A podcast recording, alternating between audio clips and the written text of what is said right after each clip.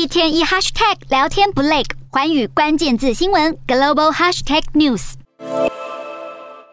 缅甸在去年二月军政府政变后，便将前任领袖翁山苏基监禁。虽然军政府与东协达成了五点和平计划协议，但是进展至今仍然是停滞不前。而近日，东协的缅甸特使巴素坤更敦促缅甸军政府不要将翁山苏基关进监狱里。好，上个星期，七十七岁的翁山苏基又被军政府依据多起罪名定罪，并且被转移到首都奈比多的监狱单独监禁。而负责处理缅甸危机的东协特使巴素坤将在二十九号第二度访问缅甸。